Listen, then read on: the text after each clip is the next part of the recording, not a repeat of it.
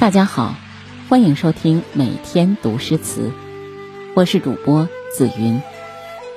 在古代，很多诗人词人都有着自己耀眼的称号，比如李白被称为诗仙，杜甫的诗圣，刘禹锡的诗豪，王维的诗佛等等。李白诗，诗人眼中最具浪漫色彩，他的诗好像仙人所写，不着地气，仿佛仙境。而杜甫的诗多是平民百姓的题材，地气十足，所以他的诗被称为诗史。而李白出生之后的百年，有一位极具浪漫色彩的诗人诞生了，他也姓李，十五岁与大诗人李益齐名，但可惜的是他英年早逝，否则他的成就绝不在李白之下。他就是诗鬼李贺。李贺是非常具有悲剧色彩的诗人，他出生在官宦之家，却没生在李白那样的开元盛世。那时候朝廷昏暗，自己怀才不遇，只是靠着祖辈的庇荫，获得了从九品的凤里郎职务。在仕途中，他在长安沦落数年，看透朝廷昏暗，自己也升迁无望，干脆回到老家昌谷。因为妻子病逝，自己仕途昏暗，郁愤成疾病，二十七岁便在昌谷去世。他是大唐鬼才，他的诗极具波谲云诡的绮丽想象，名句“黑云压城城欲摧，雄鸡一唱天下白，天若有情天亦老”都是出自他的笔下。元和七年的春天，当时的诗人李贺二十多岁。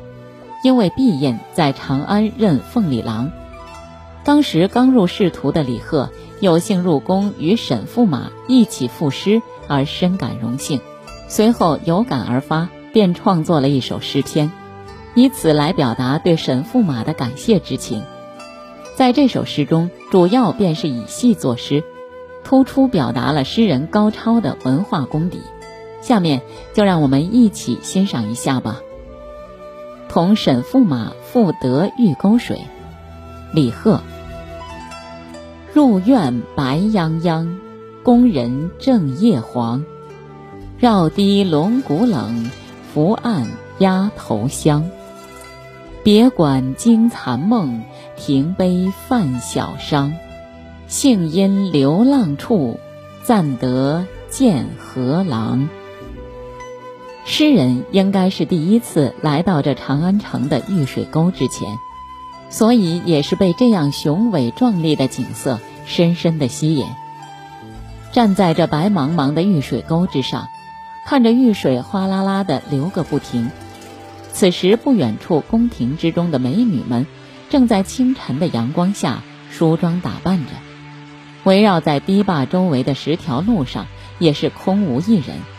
不断拍打着岸边的绿波，散发出淡淡的幽香。诗人也是刚刚从别馆中醒来，现在依旧好像做梦一样。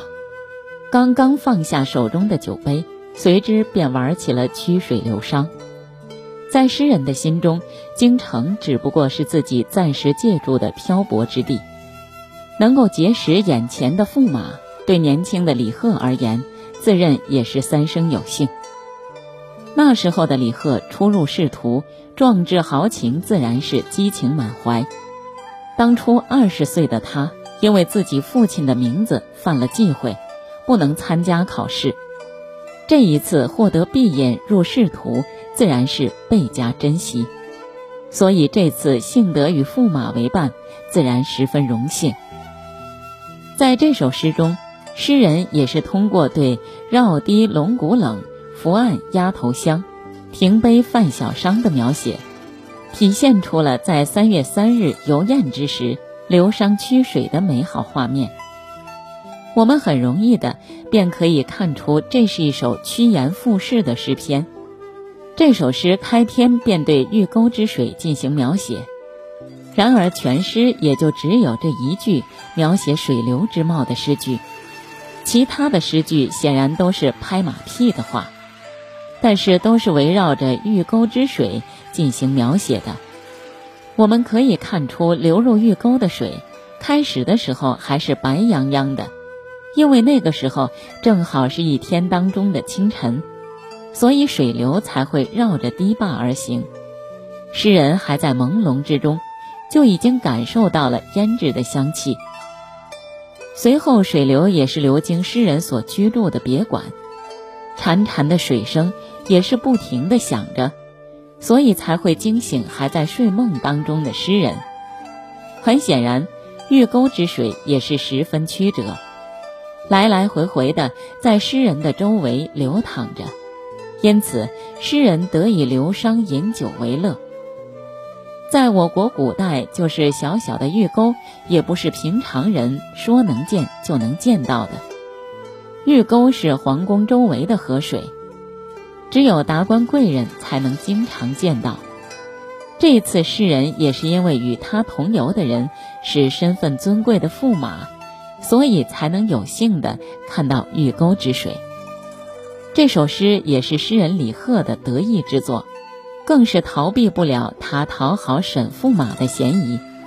不过不得不说，这是一首非常值得我们歌颂的美好诗篇。